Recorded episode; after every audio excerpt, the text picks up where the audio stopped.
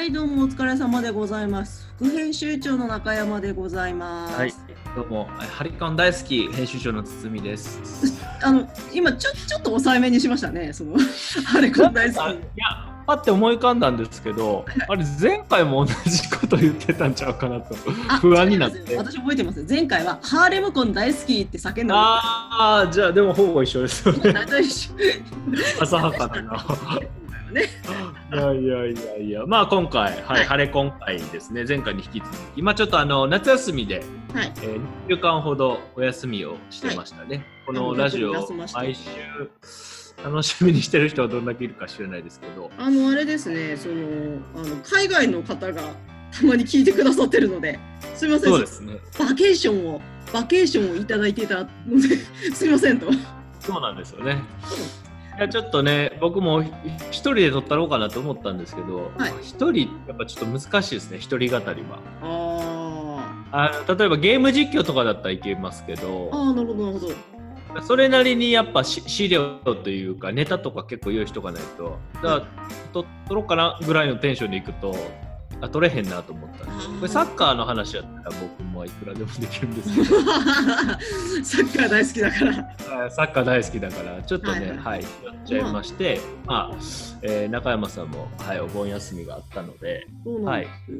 い、や、でもあれですよ、はい。ちゃんと私、あの、当然ですけど、あの、ツイッター配信略して追廃なので、はい。息を追廃するように、あの、ツイッターでつぶやいたりとかっていうのを当然してましたから、もう水水吐きのところが追廃に聞こえます、さあ、そう。もう大体そう思ってもらって構わないっていうか、もうあの、あの喋るようにつぶやくっていう。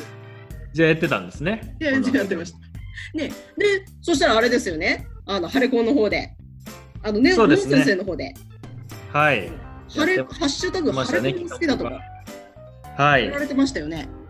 そうなんですよね。もう僕これ本当にやりたかっ乗っかりたかったですよ。ほうほうほうあのー欲しいじゃないですか。うん色紙だったり、まあ、T シャツ企画だったり。うん。でもなんか、まあ、一応その漫画のメディアの人だし、はい。そのノン先生に取材し行かしてもらったしでシャシャリ出てねうんもらってもどうかなっていうのもありますよね。あ。そういう、まあ、当たるかどうかわかんないと思いますけど、うん。でも欲しいですよそら、うんまあ、やっぱちょっと欲しいっすよね。いやいや色紙でもで T シャツでもやっぱりね欲しいですね。がガチハマりしてますからねハレコンには、うんうんうん。はい。そうなんですよね。だって、ライターのあやめさんがあの色紙もらってたじゃないですか。いやー羨ましいわめちゃめちゃ超綺麗で、いや、もうだってあの時ね、いや、うわ、これすっげえ綺麗で、ツヤベタの感じ、髪の毛のツヤの感じ？が本当にすっごい綺麗で、あれも本当、生で見るとなんか妙に感動しますよね。いやいや、すごい。こああ、小春いるって思いましたからね、やっぱり。うんうんそれが最初の感想でしたからね、うんうん色紙見た瞬間そ。うそうそう、やっぱ印刷されたものと、なんでしょうね、輝きみたいなのがちょっと違うみたいな。うん違う感じしましたよね。ちょっとあれは大興奮でした。素晴らしかった。うん。いや、これで、はいこのね、ハレコンの好きなところのハッシュタグをつけて、もうこれキャンペーン終わってるんですけど、8月20日で、しうんあの締め切りだったんで、はいはい。でこれ、まあ、あのー当たった人は DM が来て、ノン先生とやり取りしてみたいなことですけど、うんうん。あの、これ好きなキャラの色紙を送りますってことなんですけど、そうですね。これまた難しいですよね。誰選ぶのっていう。あもうもうこれはもうその人があの書いてもらいたいキャラクターですよね。まあこれ、どうです？え？もし自分が当たったとしたら、誰書いてもらいます？いやもう私ゆずちゃん一択ですよ。ああ、そうなんですね。そうです。か私あのもう押しも押されないゆずちゃん推しですから。あ、そうなんですね。なるほどね。と超かわいい超かわいいしあともう本当にゆずちゃんみたいな嫁が欲しいですわ。いやマジでもう本当にいやもうほんほんとほんとそうです中山は理想ハレコンでいい嫁さんですよあの人は。大変じゃないですかだってもうだって家事もできておおらかでその上エロいんですよ。まあ、すごいエロいですよね。そうですよとんでもない素晴らしいことです。そうですね。はい。異論はないです。うん、いろんな異論ないこここ色を挟ませませんよこれは。ははい。あのまあ、僕はもう、うららですかね。あれ結果、うららちゃんですかね。あれあそうでしたか。そうですね。まああれちょっと意外だな。あ、そうですか？あの家族はい。はちょっと触れてはいけない。うららならはい。いいかな。うん、でも、あので、もいいかな。正直現実的な問題として、あそこの家族のところに手入れるとやけどしますから。うん、なんか、そうですね。色紙でもし置いとくんだったら、そうですね。あと、まあ、一番可愛いですよね。いや、もう、うららが多分一番可愛い問題なので、別にまあ、差し挟みませんが、はい。まあ、うららちゃんかな、やっぱり。うん、例えばなんですけど、ゆずちゃんをお願いして、すっごいこう、可愛いエロいゆずちゃんを描いてもらったとして、こう色紙をですね、家の置いて置いといてですね、またうちの3歳の娘から、これお母さんの？ってかって言われるとですね、ちょっとドキッとしちゃうところあるかもしれませんね。そうですね。まあ、でも、書くなら、エロいうららちゃんがいいですかね。え？嘘そそれコンセプト崩壊してるじゃないですか。ダメですよ。そんな目で見ないでくださいよ、夢うららちあ、ゃん。本当ですか。本当ですか。やめてくださいよ。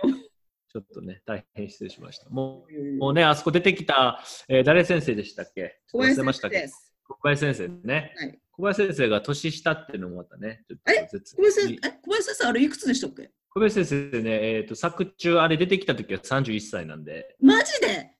おうそうなんですよ。僕、今30、今年33なるんで、はい、おめでとうございます。おしょおめでとう、まあまあ。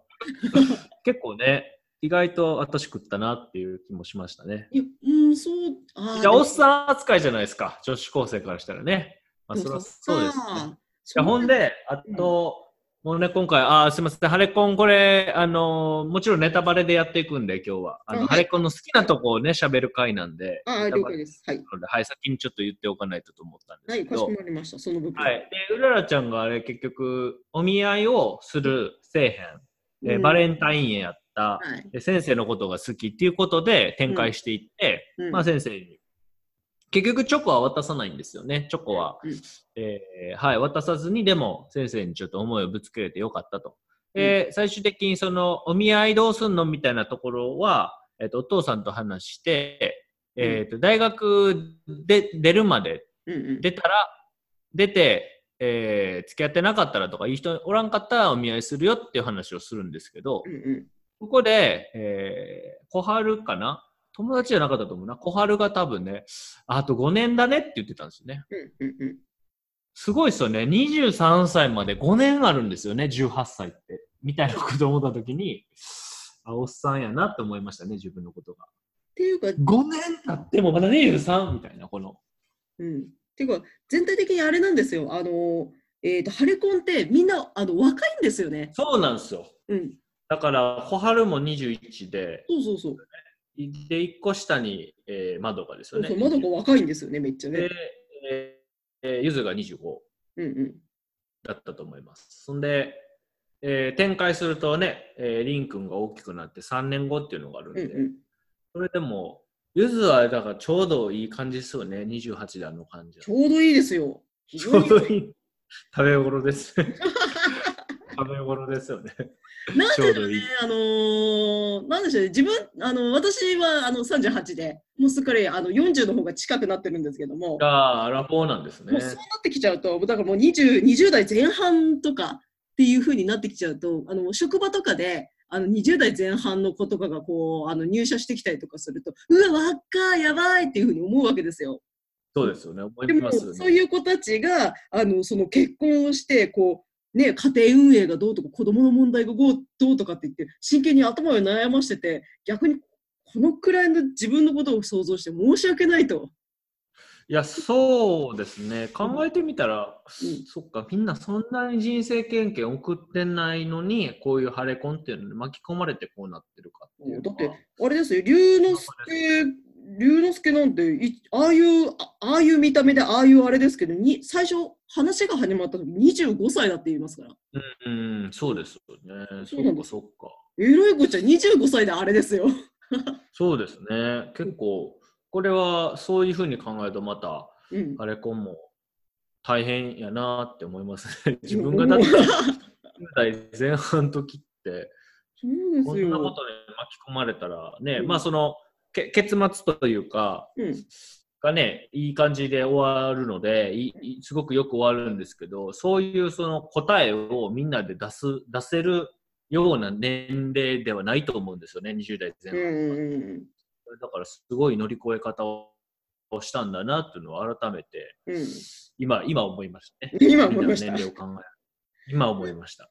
まあでも結局その若いから、なんかこう、まだなんかこう、いろんなことを考える時間がまだあるっていう。確かに確かに。うん。まあ、変な色赤ついてないっていうのは良かったかもしれないですね。うん赤がついて。でも、ね、そのなんかこう30過ぎてあの結婚するだのしないだのとか言うとなんかこういろいろ逆に分かっちゃってるからなんかこう純粋にお互いの気持ちをどうのこうのとかじゃなくてなんかこうもうちょっとこう裏ぶれた感じになっちゃうかなと思うので、はいはい。若いからこそそみんながこうまっすぐにこのなんかハレコンっていうとんでもねえ制度に対してあの真面目に考えてやれたのかなっていうところもあって、う。うんすっごいそれも考えるとなんかこうなんだろういろんなタイミングというかが奇跡みたいなそういう設定なのかなっていう。かっこいいこと言いましたね、今。あ、言いました？やったー。これバズりますか？バズらないですけど。あ、バズないですか？まあバズりたいな。まあまあ奇跡、奇跡っていうのははい確かにそうかもしれないなっていうふうに思いまうんすね。うんうんうんうん。はい。で、まあ今回これのね、この回を、この回、えーこのポッドキャストを撮るきっかけとなっているのが、そのハレコンの好きなとこというはいはい。ハッシュタグでの、えープレゼントキャンペーンだったんですけど、はい。まあ今ちょうどですね、僕もこのポッドキャストを撮る直前に、はい。えーツイートをしましたね。はい。あの。プレゼント企画には乗っからなかったんですけど、うんうんうんえー僕の中でもちょっとその、えー、ノン先生が最大4枚、はい。えー絵でもいいですし、コマでもいいですし、ページでもいいので、うん最大4つ、まあ、ツイッターに4つしか、4つまでしかね、貼り付けられないっていうのがあるので、はい。それで4つけど、え4つを選んで、それをツイートしてくださいというものだったので、はい。えー僕も、えー今回、このポッドキャストに向けて4つ、いろいろ見てね、はい、吟味ってセレクトして、はい。それを先ほどツイートさせていただきましたので、はい。はい。はい、えーそれをちょっと中川さんにも見て,な、えー見ていただきながら、はい。はい、お願いしますじゃ。あ、一個一個解説してもらえるってことでいいですかね？そうですね。はい。一個一個はいどうしてここを選んだのかっていう、こうどうしてここが刺さってきたのかっていうことを。そうですね。はい。いやで、改めてね、読み直したんですけど、やっぱり結末終わってから読み直すといろんなことが分かっていく中で、はい。やっぱり前半は、なんか、まあ、自己紹介がてら感もあるし、そうですね。は、うん、まだそのキャラ同士が、うんの関係性もそこまで出来上がってないところなので、うんうんで、かなり小春中心でやっぱ動いていくから、うん。まあそこまでなんか名シーンというか特に好きなとこっていうのはちょっと選ばなかったんですけど、やっぱり。り前半の結構山場となっていく、はい。えーっと、7巻の、はい。まあ、小春のお父さんがね、ああ、えー来た。はい、亡くなっちゃうということでしたね。これは、なんかど、どうなのかな、しんえーなんかハレコンの雰囲気的に、はい。実は大丈夫だったっていう裏返し方もあったんかなと思うんですけど、うんえーちゃんとまあお父さんはそのままストレートに亡くなるっていうのがあって、うん。はい。で、えっと、最初に小春と龍之介が出会うシーンが、えー病院なんですけど、一巻ですよね。で、あそこで、えー残念だったね、お父さんと、うん。えー、龍ちゃんが言うんですけど、はい。実はそれがここにかかっているっていうのがあって、まあ、うん多分、あの時にはもう余命というか、うんうんもう先は長くないってことだったし、まあ、ここでもちろん7巻でも語られるんですけど、うんうんで、お前、あの、あの時から、こう、まあ、もうなんとか結婚しようとしてたやろ、みたいなことの会話もあるんで、はい。なんかそういう伏線をもうすでに張ってたんだなっていうこととか、まあ、むむしろ、まあ、伏線としてではなくて、あれを生かしたのがちょっとわからないんですけど、うんなんかそんな話もノン先生聞いてみたいですけどね。うんうんはい。で、えーお父さんのシーンですね。で、僕がセレクトしたのは、えっ、と、お父さんがそれがいい夫婦の秘訣だぞという、はい。えーシーンなんですけど、うんうんはい。これの前のコマが、えーっとですね、この、まあ、いい夫婦の秘訣って何かっていうと、はい弱みもさらけ出せるっていうことがいい夫婦の秘訣だっていうことをお父さんはうんうん言うんですけど、まあ、このさらけ出すっていうのが、ハレコンの中でものすごくキーになっていくなと思ってて、うんうん全体を見渡したときに。うん。はい。どんどんさらけ出していくんですよね、みんな。まあ、丸出しになりますよね、みんなね。はい、どんどん丸出しに。だからやっぱ最初は、うーん、まあ、特に小春はやっぱ常識とかにとらわれてたっていうのもありますし、で、やっぱりね、人間関係できてないから、うんうんみんなそれぞれ自分の思ってることとかもまあ出さなかったりする中で、やっぱどんどんどんどんみんなが自分の弱みを出していって本音を語っていった結果、ぶつかって、なんか最後いいところに落ち着いていくので、うんうん。この、それがいいいい夫婦の秘訣だぞってこれお父さんが言ったことっていうのは、うんものすごくこの「ハレコン」っていう漫画にぐさっと刺さってるなと思ったんで、うんこちらをまずセレクトさせていただいております。ははいい。えー、7巻の送る男と女っていう回の、うえーやつですね。んはい。はい。どうでしょう？中山さん、この辺。いやいやいや、いやだってこの辺りはもうだって、あの、もうな涙シーンですからね、全体的に。そうですね。そうなんですよね。いやーもうこれは切ない。結局ね、あの、小春ちゃんの、やっぱりこの、あの、幸せっていうのを願って、あの、常にいたわけなんですけども、お父さんっていうのが。でもやっぱりこう、そうねなんかこう、あの、りゅうちゃんっていう人っていうものも、あの、お父さんっていうのは分かってたわけで、なんかこう、やっぱりその、はあの、ハーレム婚っていう、結構、やっぱり言ったところで無理があると言っちゃなんなんですけど、かなりこう、暴力的な制度なわけなんですけども、うんそれに対して、この夫婦、あの一般でいうところの夫婦っていうもののあの答えっていうのをあの、そこにも当てはまるぞっていうふうに言ってきたお父さんっていうのが、やっぱすごいなっていう。うんうんうん幸せになるために、あのちょっと形はどうやら今回違うようだけれども、それでもまあ、良い夫婦の秘訣っていうものを出してきたっていうお父さんっうんていうのはすごい、あの、うんまあ、でかていうかもう全体的に涙ですね。お父さんがそうですね。だってお父さん死んじゃうんだもん。ねこれはちょっと結構きつかったですね。いやーやっぱ正直そのあのさっきもあの堤さん言ってたんですけどそうこのまんまお父さん案外この後大丈夫みたいな雰囲気にもなるのかなってやっぱちょっと思わなくなかったんですよね読んでる最中に。うんねえでもやっぱ死んじゃったからいやー いやここはもういや、そうです。ね。いや、特に、まあ僕、子供いるんで、はい。なんか余計なんか、で、僕、親父はもう死んでるんで、ああなるほど。そこも全部連動して結構、まあ、読むのきつかったシーンですね。うんうんで、この前に、はい実はあの3人がすごく全体的にこの辺って打ち解け合っていって、うんうんで、でお父さんのその死をこう、まあ、えー最後、あの、まあ、ちょっと、まあ、小春と、小春にまあ、離婚しろっていうシーンもあるし、うんうんうんそのお父さんにちゃんと伝えたいこととかもあった中で、3人がこう、まあ4人ですよね、龍之介も含めて4人で、うん。まあ、お父さんに、まあ、幸せであることとか大丈夫っていうのをこう、ね、釣りで、釣りに行って示すシーンうんうん知ってね。はい。で、そこでね、あの、3人がすごく楽しそうにする、こう、あの、見開き1ページのところもあったんですけど、はい。そこも結構僕は好きなんですけど、はい。やっぱり、でも、その後にお父さんが残した言葉が大事にしたいなと思って、はい。僕、真面目なんで、はい。はいはいいやいやいいいい話です。いいセレクトはい。真面目なんで、はい。真面目なんでいい話しちゃいました。はい。じゃあこれが1枚目で。はい。じゃあ次2枚目ですね。はい2枚目もすごく難しいんですよね。これが、えっ、と、2枚目がですね、奥に東京タワーが見える。えー、もう、なんていうんですかね、か影じゃないけど、ね、シルエットの。すごいですよね、このシルエットのうんね、絵っていうのが、すごくき綺麗ですよね、うん単純にこの、えー見開きが。うんはい、これが10巻の、はいえー大嫌いな女ということで、まあ、まどかがいなくなっちゃうシーンでございああ、そっか。あ、あそこか。なるほど。そうなんです。はい。実はこれはですね、まあ、えっと、まどかが離縁してくださいということで、渡すんですよね。はいはい、離婚届を。はい。はい。で、それをまあもう受け入れるしかないということで、はいえー受け、えー受け取って、4人で最後歩くといううんうん。シーンですね。あーじゃあもうこれはもう、もう確実に全員が、もうあの、この家庭の形っていうのが壊れてしまうっていうのが分かってる状態でみんな歩いてる。そうです。分かってる状態ですね。だから切ない。で、これ結構、その、顔は見えへんけど、はい。それぞれだなという、うんそれぞれがそれぞれの性格を表しているような歩き方とか、そうですね。小春とかすごく表情落としてるし、うんうんうん、なんかゆずはしっかり受け入れてる感じがするし、うん。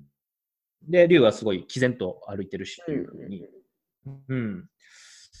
で、この後に実は、えーっと、この4人の顔がアップで、パンパンパンと1ページにね、4つのコマでお顔が出てくるシーンなんですけど、そこもすごくなんか僕は、なんか PV っぽくてかっこいいなと思ったんですけど、うんうん。やっぱこのシルエットで、なんか、こんな風にキャラクターを表現できるんだなっていうこともそうですし、うんうん。なんかこの、やっぱね、暗いよねっていう全然はやっぱハッピーではないから、ね。苦い、うん苦い感じですよね。そうなんですよね。で、うんこの後に、えっと、まあ、まどかがね、あの、えー小春に対してあなたって大嫌いっていう、まあ、これ大嫌いな女っていう、うんあの回なんで、大嫌いっていうシーンとか、その辺も結構好きだったんですけど、うんうんはい、この、えーシーンを選び、まあ、ここも結構、泣ける人は泣いたんじゃないかなと思いますし、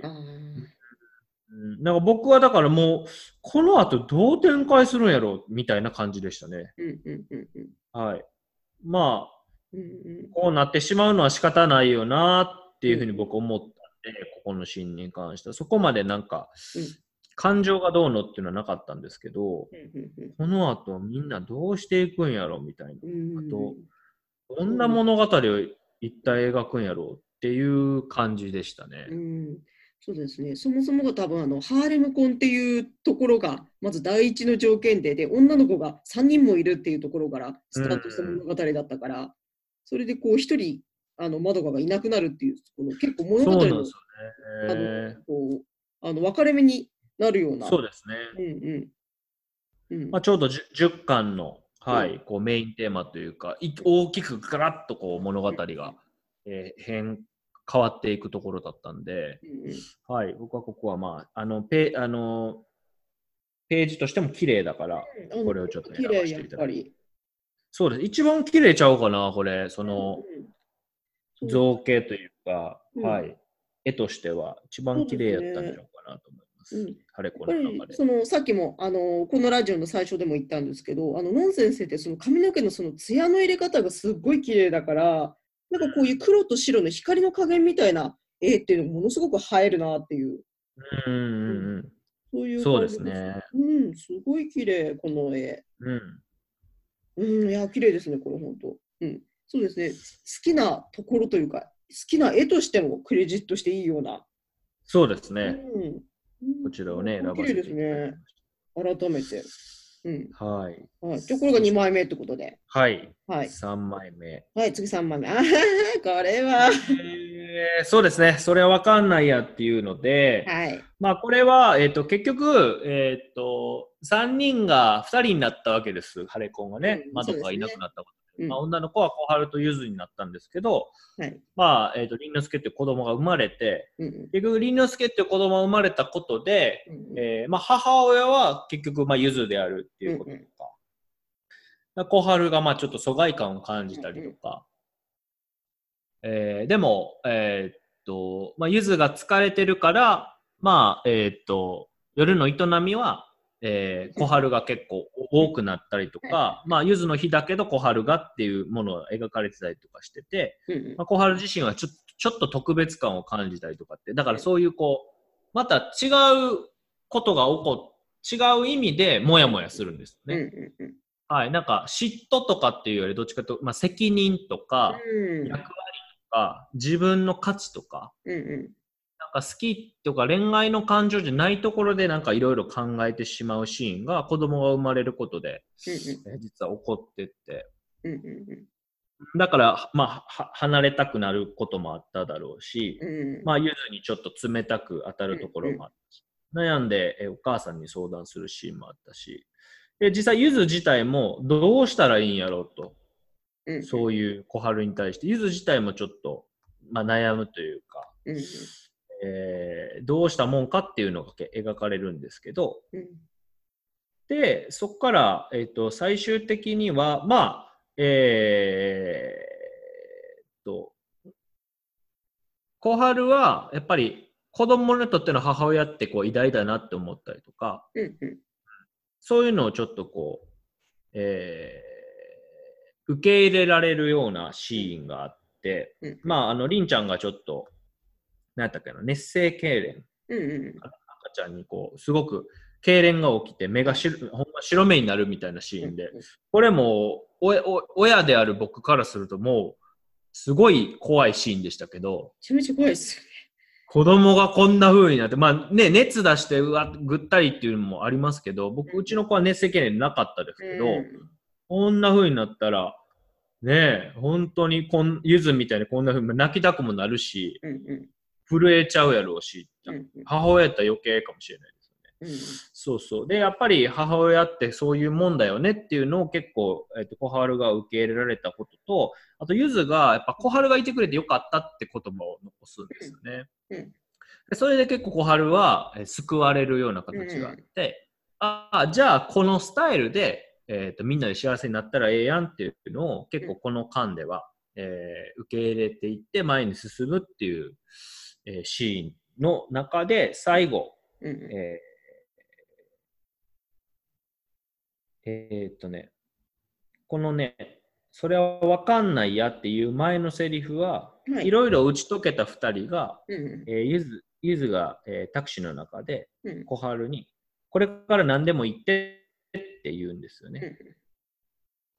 要はだからお互いに自分が思ってることを言わずにもやもやもやもやしてこうはまあ離れたり心がすれ違うっていうことが起こってたんで、うん。これから何でも言ってって言うんですけど、うんうん。それに対して小春が、それは分かんないやって答えるんですよ。うんでこれが、あのーほんまにそう、ほんまにそうやなと思ったっていうか、やっぱ全部が全部言えへんなっていう。だからお父さんがね、ああやってそのいい夫婦の秘訣は、うんうんえー弱みをさらけ出すことなんだよって言っても、なかなかそれを全部言うっていうのは難しくて、うんうん。でそこで葛藤するからいろんな学びとか成長があって前には進めると思うんですけどこのそれは分かんないやってこの時点で小春が言っちゃうことがすごい素直だなと思ったんで、あ僕はこれすごいいいなと思いましたね。でなんかそれは分かんない。な何でも言ってって言ったけどゆずは。小春はそれは分かんないやって言ったんだけどうん多分ゆずもそれでいいって受け止めると思うので、このシーンでは。なんか、すごく信頼関係がさらに強まったシーンでいいなと思ったし、なんかこの何でも言ってそれは分かんないやっていうのがうん多分ずっと続いていくんだろうなと思ったんです。だ僕これそれは分かんないやってこのシーン見たときにうん。19巻の実は最後のシーンを思い浮かべてたんで、えあれ？そうなんですよ。すげえ。おおそうもうバッそうそうですか。僕はもうバッてそれ繋がって。もうやっぱ結局何でも言ってって思うしそれは分かんないやっていうのがずっと続きながらうん。みんなで前に進んでいかないと。もう白黒全部はっきりさせてやるってやっぱできないんうんうんでうこれは結構その最終的に4人がもう一回再集合しますけど、うんまあリング入れて5人ですけどんうんお腹の子入れたら6人ですけどそうそうなんですよね。うん。そこの後もこのこの押し問答とかを続けながら幸せになっていくんだろうなっていうふうに思ったシーンです。ああ、なるほど。あま。たね、真面目な話しました、いやいやいや、あの、いいや、いやあのすごいいい話だったじゃないですか、今のこれ。ありがとうございます。何の問題もなくいい話ですよ。そうでしたか。すごくいい話でしたおーって思いなね。がら聞いてましたもん。あ、本当ですか。おお、はい。ありがとうございます。うん、これあの絵としてはそのそれは分かんないやっていうふうに言ってるんですけどあの大きなコマであのゆずの手にあの小春が手を重ねてるんですよね。うん。あの相当こう握りしめるでもなくはいはいはいはいはいるくらいの感じのはいはいはいはい。感じで。なんかそういうなんかこう、なんだろう、ふわっとした感じとかも、そのなんかこう、白黒はっきりつけらんないみたいな、うん。言葉としてはやっぱりそういう形だけど、てあの体としてはあの寄り添っていて、でもこうがっちり握ってるわけじゃないし、みたいな、なんかこうんう、うんうん、そういうあやふやさみたいなのも表現してて、優しくて好きなのと、あの私はその、あのゆゆずと小春の友情シーンみたいなのがもう死ぬほど好きなので、はいはいはいはい。うん、あの、えっ、と、ゆずちゃんのあの、譲渡の話とかともそうだ、とかはいはいはいはいあのあたりもそうなんですけど、もうあの小春とこのゆずが2人並んでる見るてるてるところを見るだけでこれはこれで非常に嬉しい気持ちになるんですよ。すっごいいいな、ね、理想的だなっていうふうに思うので女の友情として。うん、なのでこのあのあの堤さんがセレクトした3枚目のこのそれは分かんないようなシーンこれグッときますね。そうですね。これ。であと、えっと、ノン先生が、はい、えー、ヒロインはゆずで、うんうん、え、ヒーロー？ヒーローって言ってましたっけ？小春はヒーロー、えー、小春はヒロインじゃないって言ってたんですよ、ね、あ、そうです。ゆずちゃんがあのヒロインでっていう。一番の、ね、うん、あのヒロインのゆずちゃんが、やっぱりその、あの話にはあの必ず必要だっていう話を。うんうんうん、いう話は。そうですね。だから、うん、この時って小春、あのゆずはまあ大変ですよね。お母さんになりたてで、うんうん、まだいろいろ不安定だし、うんうん、そんな中で、まあ、小春は結構ね、あのー、キャラクター的にも、えっと、ソフトボール、うんうん、野球部、えー、4番ピッチャーみたいな、うんうん、そういう男勝りなところがあって、うん、これ結構やっぱりその上から手を重ねるっていうのは、うん、この、この、えー、ここの間の時は、うん、やっぱり守ってあげるよっていうのもあるのか、メッセージとしてあるのかなと思ったんで、すごくこう小春自体の懐とか器がもうまた大きくなったなっていう感じはしますね。最初はもう自分が嫌かどうかだけやったんですよね。やっぱハレコンド、嫁が他におる、嫌だ。で、まあ、夜の営みが怖いっていう、まあ、それはあれはトラウマの話でしたけど、いろんなもう自分のことだけしかなかったのに、もうここになってくると、どんどんどんどんこう小春自体が大きくなっていくっていうのは、なんかもう、ここは、えっ、ー、と、16巻のそばにいる女っていう回なんですけど、うん、16巻を通して、すごく小春が成長しているんだなっていうのを感じざるを得ないシーンということで、うん、はい、セレクトさせていただいてます。これを 20,、はい、20代前半でやってるんだからみんな。いやいや、そうですよね。本当にすごいな。まだ3年後にってなってないシーンですよね、うん、確か。そうですね、赤ちゃんの時もね。うん、はい。そうですね。偉いな。いや、もう、いや、いやいや、もう、もう、もうじゃあ、じゃあ、最後に、最後の4枚目ですね。はい、4枚目。はい。これをセレクトしましたね。まあ、最終巻のあたり、すごく気になるシーンとかはあるんですけど、はい。まあ、それを選んでもおもろないなというのがあったんで、はい。まあ、なんか、特別にって言われると何かなと思ったときに、うんうん、特に好きなシーンで、はい、まあ、もう一最後挙げるとしたら、はい。えー、18の日傘女とポイ捨て男っていう回の、はい。えーと、ジョーのこの一言ですね、うん、はい。自分家庭の幸せにどんだけの幸せがあるのかっていう。はい、で僕、今思ったんですけど、全体的にみんながすがすがしい顔をしているところが好きなんだなと思いました。まあちょっと2枚目のね、あの、暗がりみんなで歩くシーンはすがすがしさっていうのはあるかもしれないけど、うん、みんなやっぱ心の覚悟っていうのは決まった状態であるんで、やっぱこのね、僕はもう、このともかくこのジョーの顔、はい、この、すがすがしい、なんか、さっぱりとした顔がすごく好きで、うんうん、で、まあ本当に自分勝手な幸せにどんだけの価値があるのかっていうのは、うんうん、まあ普通のまず結婚生活と家族生活でも、まあ、そうだし、まあ、人間関係でもそうだと思うんですけど、うんうん、晴れ婚までいくとよりこの自分勝手な幸せってどうやねんっていうのをこうやっぱ問わないと、うんうん、うまくいかないかなと思うので、はい、でさっきのあの小春の話に通じるんですけど最初はやっぱ自分のことしか頭になくて、うんうん、それからこう、ハレコンっていう家族の中でどう幸せになるかっていうのを模索していって、まあ普通の人では得られないような価値を多分得られると思うので、逆にハレコンであれば。いろんな、えー、思い出の作り方とか、全然違うと思うので、すごく価値があるところに身を置けるように小春はなってるんだなっていうのもあるので、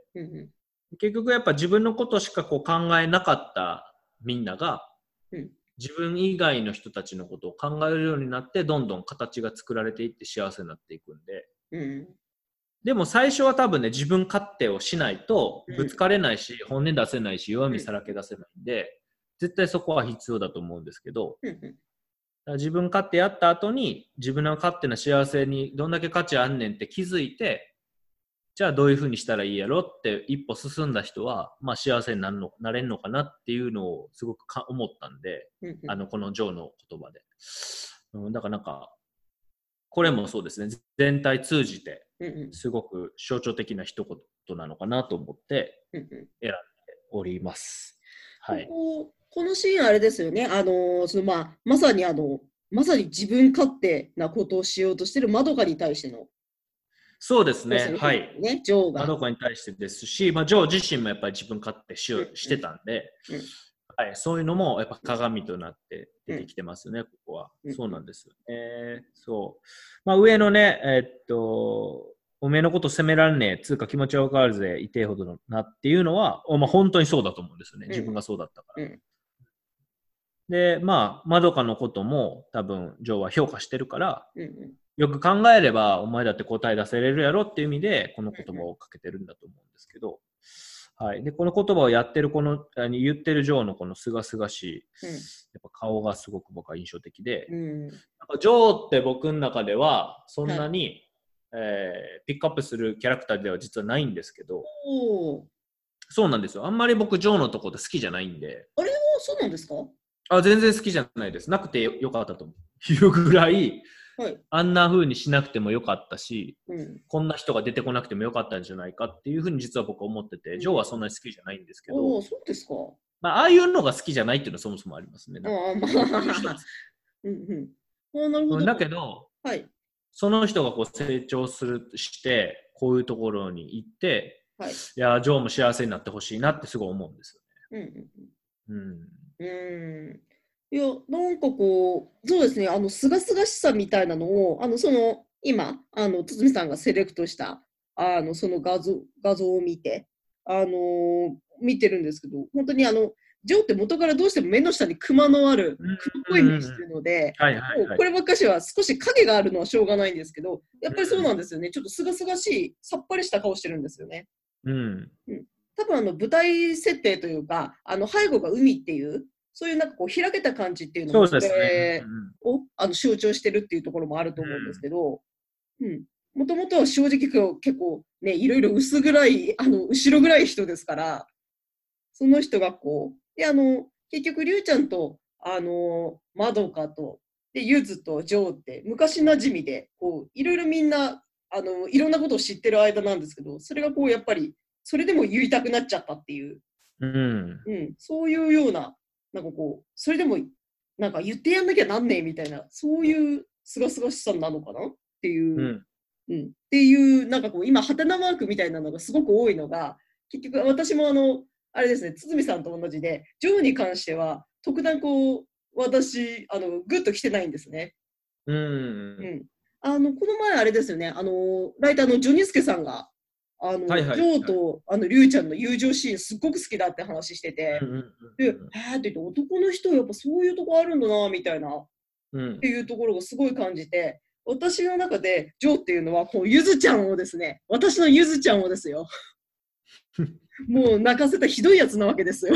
まあまあ、そうですね。そうそうそうそう。輸送士の人からするとね。そうなんですよ。だから、あの、もう、もう、もうこの野郎みたいな、そういう感じなんですけど、でも、その人が、あの、その、作中でかなり一番こう腹黒くなっていくまどかに対して、こう、こういう顔を向けるっていうシーンは、ちょっとなんかこう珍しいのかなと。うん。うん。後ろ暗い者同士と言っちゃったらあれなんですけども、それがこう、うんあの、もういろんなごたごたを、あの、すべて経験し終わって、こう、吹っ切った人の顔っていうのを出してきたのかなっていう、そういう爽やかさがあるのかなっていう。そうですね。うんいや、これ、いろいろ考えたんですけど、結局ここでジョーをね、選ぶっていう感じにねだってうん。えっ、と、今回、あの、結局4枚出していただいて、はい。うん、あの、やっぱりあの、女性メス、女性のシーンが多いというか、だったんですけど、え最後の4枚目だけジョーのシーンなんですもんね。そうですうんね。あと、セレクトしてるのはあるので、ちょっはいとこの後、またツイートはしようと思うんですけど、はいはい。はい、結構、えー全部で何個かな他、あれ？9枚ぐらいかな。あれ？9枚ぐらい選んでますあれ？だってね。のんのん先生のあの募集内容4つ4つ出してねっていうやつだったのにももっとになっちゃったんですか？まあ、特別な、好きなとこってこう選んで、とりあえずね、選んでてスクショ撮ってたんですけど、はいはい。そうそうそう、スクショ撮ってったら、まあはい。9枚ぐらいになって、もうなんとか絞り込んだ感じなんで、ああ、なるほどなるほど。だからちょっとツイッターで、はいはい。はい、まああの、キャンペーンに申し込むつもりでやったわけじゃないんで、本当にこう、ハレコン面白かったなとか、はい。いや、俺ここ好きやなっていうのはすごいあるんで、うんうん。まあそれは、はい、せっかくなんでツイートは、うんうん。かなと思いますね。うん。はい、あの、ギャグ的なところもちょっと選んでるんで、ああ、なるほどなるほど。はい、ちょっとそれは、はいえーお楽しみに的な感じですかね。は、ないなんか。後で確認していやもう結局ね、あのこういうハッシュタグで、あのまあ、のん先生はあのプレゼントをするから応募してねっていうふうにおっしゃってましたけど、まあ、結局こういうふうにやることによって、あの同じファン同士があのお互いのこのハッシュタグで辿っていって、他の人の、あ他の人はこういうとこ好きなんだっていうふうに見る楽しみっていうのもあると思うので、うんうんうんうんやっぱりこういうのを、あの、まあ、あの、まあ、4枚とは言われてましたけども、もっとどんどんどんどん出すことになって、あの、みんなの楽しみの一つになると思うので、それもすごいいいことなんじゃないかなと。そうですね。なかなかやっぱり、ハレコン今回、はい。ハレコンのおかげでだいぶ漫画ライフを楽しめたんで、はい。まあそもそも、えーライターのね、あやめさんがハレコン好きなんですって言って、記事を書いてくれたところから始まって、それをノン先生がキャッチしてくれて、取材までさせてもらって、で、ね、もうこう最終巻のね、ちょうど、こう最終巻に向かっていくところだったんで、こういうふうにの乗っかってね、その最終巻のうん最後の終わりのところを、こうなんか、実際リアルタイムで見れたので。すごいな、なんかあんまこういう経験な、ありました？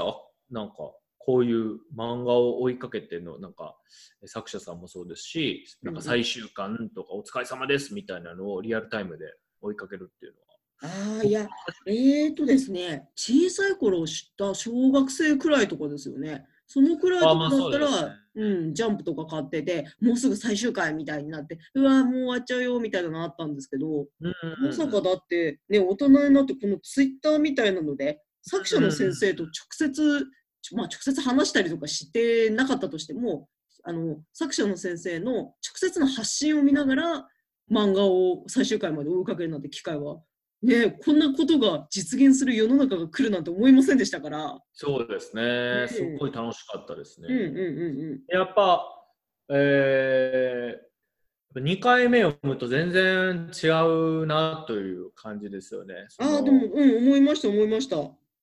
最終巻読んだ後に、だからな何巻か読んで、ちょっと前のとこ気になるから読むとかってあるじゃないですか。あります。最終巻読んで、もう一回改めて1巻から、しかも僕の場合は今回はあのうんうん。特別に好きなところを探すっていうのも掲げてこう読んでたから、うんうん。なんかいろいろ見つかるものがあったし、うんうん。やっぱすごく面白かったし、うんうんやっぱ人の感情とか、まあ、自分のことを受け入れた人を受け入れたりとか、なんかいろんなテーマが詰まった漫画だったんで、うんうんなんか何回か読むといいのかなと思いました。うん、そうですね。多分受け取り方が、あの人によって、時によって、立場によって変わってくるかなっていう思う漫画なので。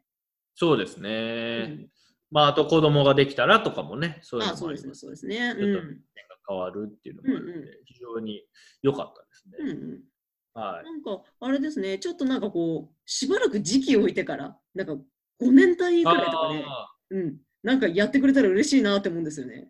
ーはいはいはいはい。そしたら多分今、あの、ハレコンの読者をやってる人たちも状況が必ず変わってると思うんですよ。うんうん必ずかは分かんないですけど、ずっと同じように働いてるだけだぜっていう人ももちろん今の世の中多いんですけど、例えば今、子供が小さいっていう人は、子供がある程度5年経ったら大きくなってるから、いろいろ変わってるし、あのん結婚したっていう人もいるだろうし、子供が生まれたっていう人も5年くらい経ったらいるかもしれないから、その時にあの思い立って、もう一回ハレコン読んでみようかっていうふうにやった時に、かなり読み方があのうん変わってると思うので、きっと面白いと思うんですよね。そうですね。うん。あとね、今思ったんが、はいうーんと、女のうん嫉妬とかって、はい。うーんの見にくいじゃないですか。見にくい、見にくいらしいですね。私、でそれは、あんまり、なんか。少女漫画ではい描くとすごくまあ青臭すぎてはいちょっとしんどいなって、まあいいいいんですけどなんかファンタジー的な読み方をすればいいかもしれないんですけどはい。なんか青臭すぎるなとで大人になってなんか、えー会社の中での嫉妬っていうのはもうドロドロして見にくいなんか恋愛のあの嫉妬もあるしこう仕事上の嫉妬とかもあるじゃないですか、はいはいはい。すごくこう見にくいなんかもうよ読むのしんどいなみたいなはい。このハレコンで描く恋愛の嫉妬は、なすごくちゃんと細かく描けてるしう、んうん。嫌じゃなかった、見にくくなかったなってなるほど。だからそれは、なんでなのかなって思いました、今。あ、今、今は疑問を言ってたんですね。そうそうそうあなんでハレコンはなんか結構すんなりいけたのかなっていう。なるほど、なるほど。じゃあ、まあまあちょっと、あれかな、小春が巻き込まれる感じやからかな。ああ、巻き、まあ、まあ彼女は巻き込まれてます応援体制になって。うん。で、小春が自分の好きって気づいて、うんうん。周りに嫉妬しだすっていうのは結構後ですからね。うんうん、そうですね。最初はもうとにかくハーレムコンっていうなんかこう制度に対して、こうんこれは一体何なんだとか、これってどうすりゃいいのよ、現実問題っていう、そういうところにこう戸惑ったりとか困惑したりとか、そういうところが前半かなって思うので、そうですね。制度に対するあの混乱なんですよね。うん。いや、好きって気持ち大変ですね。ずいぶんまたざっくりまとめましたね。いやいや、まあ、そういう意味ではね、離婚したらええやんみたいな話出てくるじゃないですか。はいはいはいこんなことするのやったら。うんでも結局そこをね、阻むのは好きっていう気持ちじゃないですか。うんうんうんまあ、あと子供がおったら離婚できへんみたいなのは、まあ、あのハレコンでは描かれないですけど、うんまあ、そういうのはあると思うんですけど、やっぱ好きって気持ちは大変やなと思いますね。もう一回言った。よっぽど大切ポイントですよ、それ。いやいやいや、あの正直大切、超大切ですけど。そうそうそうですね。はい、はい。だって、うららちゃんとかは、うん、ずっと好きですって言いますからね、先生に。うん。あのこの先何があってもずっと好きです。好き、生は結婚しますとかって言っちゃいますからね。好きってなんやねんって。な怒ってるんですか？いや、怒ってないです。怒怒ってないですか？大丈夫ですか？好きって好きってなんなんやろなって。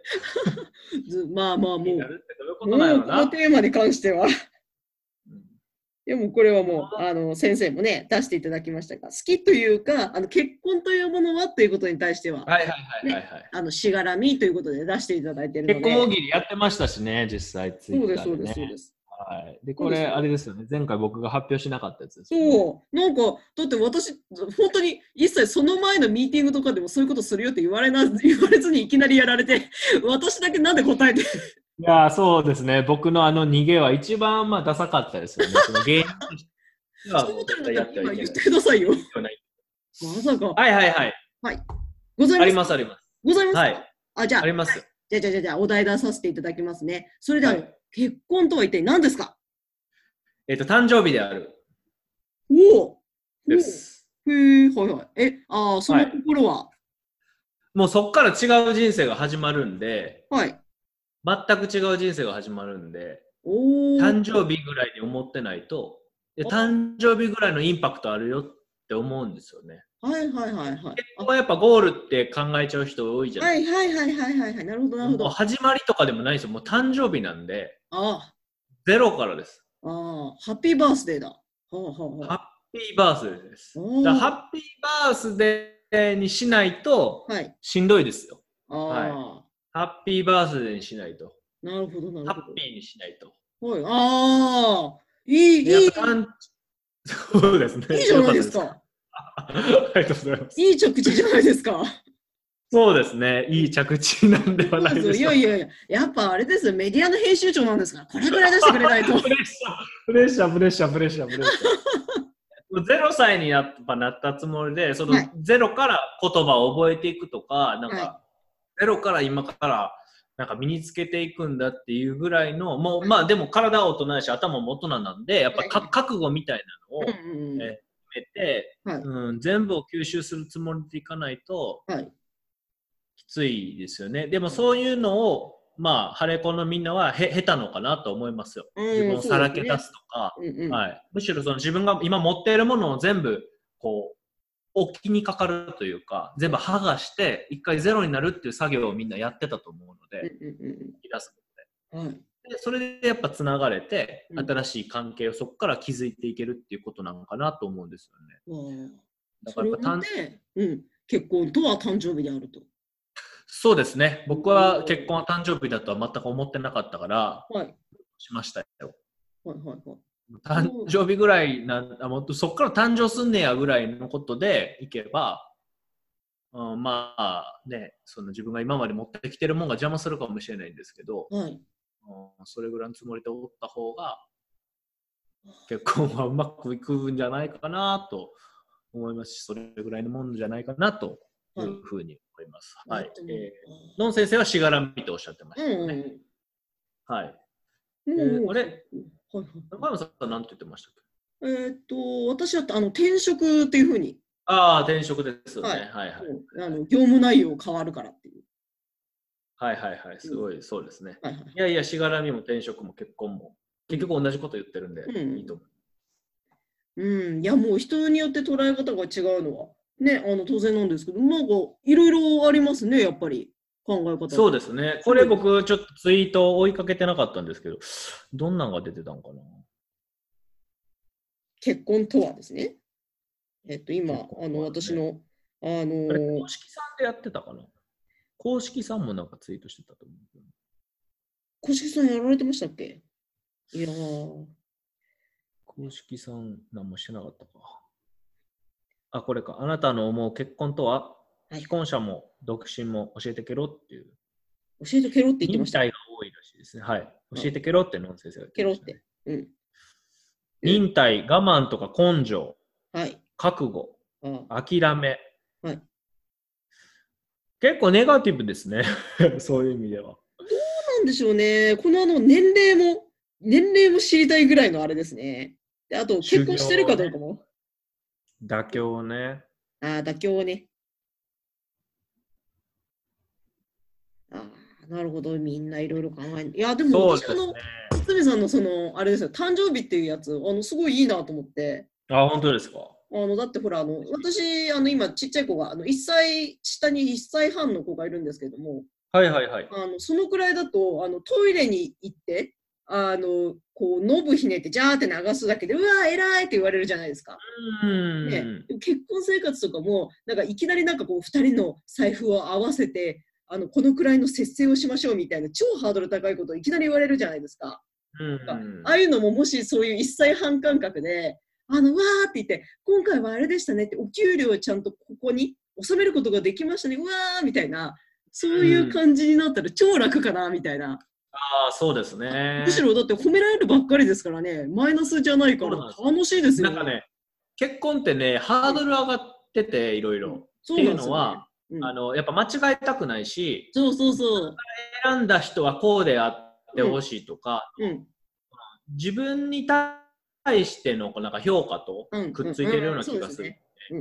だから、相手がこうじゃないと。自分の結婚は間違いみたいになるから。ちゃんとしてほしいみたいなのがあるんですよね、やっぱり。うんうんそれはすごい邪魔ですよね。うんうんそんなことないんですよね。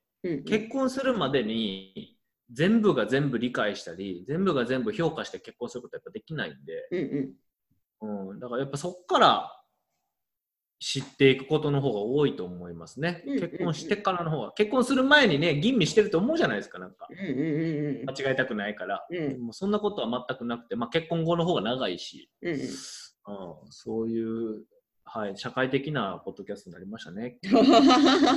社会的ですね。いや。社会派でしたね。まあもう結婚っていうことでテーマで話そうとすると社会的になっちゃうのまあまあそうですよ。社会派になるかもしれないですね。ねうん確かに確かに。そうかそうか。ですねはい。はい。結構いろんなことをはい考えさせていただきましたね。うんうんうんうん。でも、あの、漫画体験としてっていうか、うん。あの、なんかこういう、なんかこう、えっとプライベートでも、あの、そういうようなこと、問題を考えるとか、そういうことに対して、あの、うん。なんだろう、意欲が深まるっていうか、といそう点ですごくいいんじゃないでしょうかね。そうですね。まあ多分、えー、その、ノン先生も手塚大さんも、うん。多分、これをやるこ、この漫画をやることで、普段からも考えてらっしゃると思いますし、うんなんかそういう、うん、そういうのをちゃんとこう作品に封じ込めていただけたのかなという気はするんで、うんうんはい。まあ、前回のね、ポッドキャストでも言ったんですけど、やっぱり次のね、作品が気になりますね。ゆっくりはそうですね。成長するまであのお休みになるのかなと思うんですけど、うんやっぱ読み切りでもいいので、じゃあこの後次何書くんやろって、やっぱものすごい気になりますよね。やっぱねデリバリーシンデレラ書いて、フットクーのやつやって、うん。で、ハレコンというハーレムコンやった。ら、やっぱ次、なんか全然違うジャンルなのか、うんうん。やっぱりその女性キャラクターがメインで、やっぱりその、こう愛とか恋とかそういうものをやっぱりメインテーマに掲げるのか、ここすっごくやっぱ気になるんで、うんうん。うん、首を長くして、気を長くして、うん。次回作ね、楽しみにしたいなというふうに思いますね。ああ、いや、これはいい締めです。いい締めですよ。はい、ありがとうございます。はい。いや、はいもう、うん。じゃあもう、これ、この後あれですかね。あの、堤さんの方で、また、ツイートの方で。はい、ツイッターします。はい。なんかね、はいそれでちょっかいかけていただけたらすごい嬉しいでそうですね。すよね。はい。あ、はいあと、あの、また改めて告知もさせていただくんですけれども、あの、はいこちらのラジオで、あの、もし話してほしいようなテーマとかあるようで、もちろん、あの、ご連絡いただければ、あの、それ取り上げたいと思いますので、ぜひこれ聞かれている方いらっしゃいましたら、あの、ぜひご連絡ください。あの、漫画たりの、ねえっと、アカウント宛てでもいいですし、漫画たりのサイトの方で、あの、メールアドレスとかもございますので、よければご連絡くださいませ。お待ちしております。そうですね。はい、よろしくお願いします。はいじゃあ、あの、はい本日のえーラジオはこの辺でということで。